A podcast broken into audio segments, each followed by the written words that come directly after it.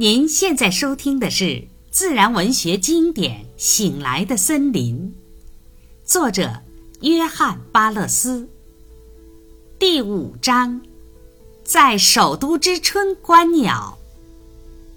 出了市区，对于漫游者及大自然的爱好者而言，最有趣的当属石溪地带。石溪是一条奔流急湍的大溪流，源自马里兰州中部，流入华盛顿与乔治敦之间的波托马克河。它流出华盛顿外五或六英里的那段水路，景色多变，引人入胜。溪水流入一个深深的溪谷。那溪谷偶尔会变成林木幽深的峡谷，带着悬石与陡峭的夹角；时而，它在一片悠长的地段歇脚；时而又奔腾急下，绕过陡弯，越过多石的河床。它不时地接纳那些极具魅力的小河小川。由于它们左凸右进，使得人们的视野豁然开朗，也使得石溪的景色不仅赏心悦目，而且粗犷荒凉。或许，在美利坚合众国中，再没有任何其他一座城市，让自己如此接近。人们在荒僻山林中才能寻求的自然之壮美，稍加艺术之润饰，将使这整个流域，由乔治敦至离现在的国务院不足两英里处被称作清泉的地方，改变成世上无与伦比的公园。在两点之间有一些荒凉原始的通道，显然远离文明。这种景色只能在哈德逊河及特拉华河在山中的源头方能见到。石溪在此地的支流之一叫做松溪，它是一条欢腾的小溪。流经一个自然风景秀丽的山谷，全程几乎都掩映于橡树、栗树及山毛榉的林木之中，其中不乏深幽之处。我可不能忘了描述一下此地众多的山泉。汪汪清泉都是某个荒僻角落的中心。或许是一个一两百米长的小山谷的源头。通过小山谷，人们可以看见或听到山下奔腾的主溪流。我常常喜爱朝着这个方向散步。周六，成群结队的顽童也来到这里戏水游荡。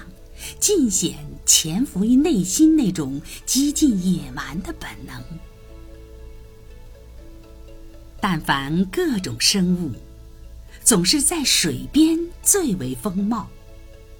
繁茂的植物养育了昆虫，而昆虫又引来了鸟类。五月的第一周，在旭日漫漫的南山坡上。我通常能发现已经开花的地钱，尽管那花儿才刚刚露头。在溪水边，臭松破土而出，花儿先露面，仿佛大自然犯了个错误。直至四月初，许多野花才一展芳容。此时，你可以看到地钱、银莲花、虎耳草、杨梅、北美茜草及血根草。一周后，春燕花或春梅草、水田芹、紫罗兰、低矮的金凤花、大潮菜、紫堇及尾翎菜也相继竞开。这些包括了几乎所有四月花的种类，并在石溪及松溪一带比比皆是。在每一个小山谷与溪水之畔，总有一个品种独占花魁。我确切的知道何处去寻找第一簇地钱。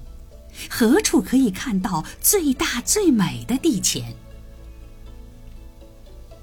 在一片干燥多石、林木稀疏的山坡上，乌祖紫罗兰开得正旺。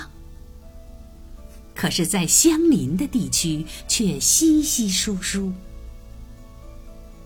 我在北部从未见过的这种花，是所有紫罗兰科目中最美丽夺目的。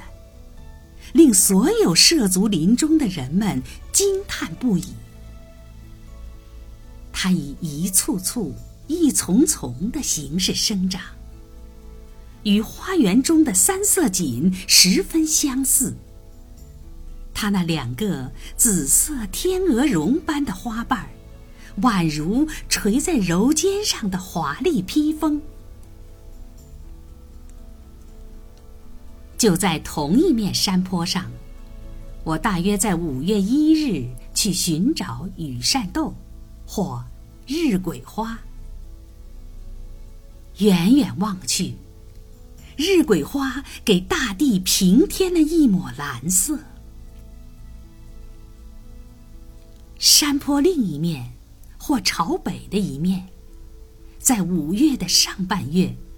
野山林中弥漫着杨梅花香。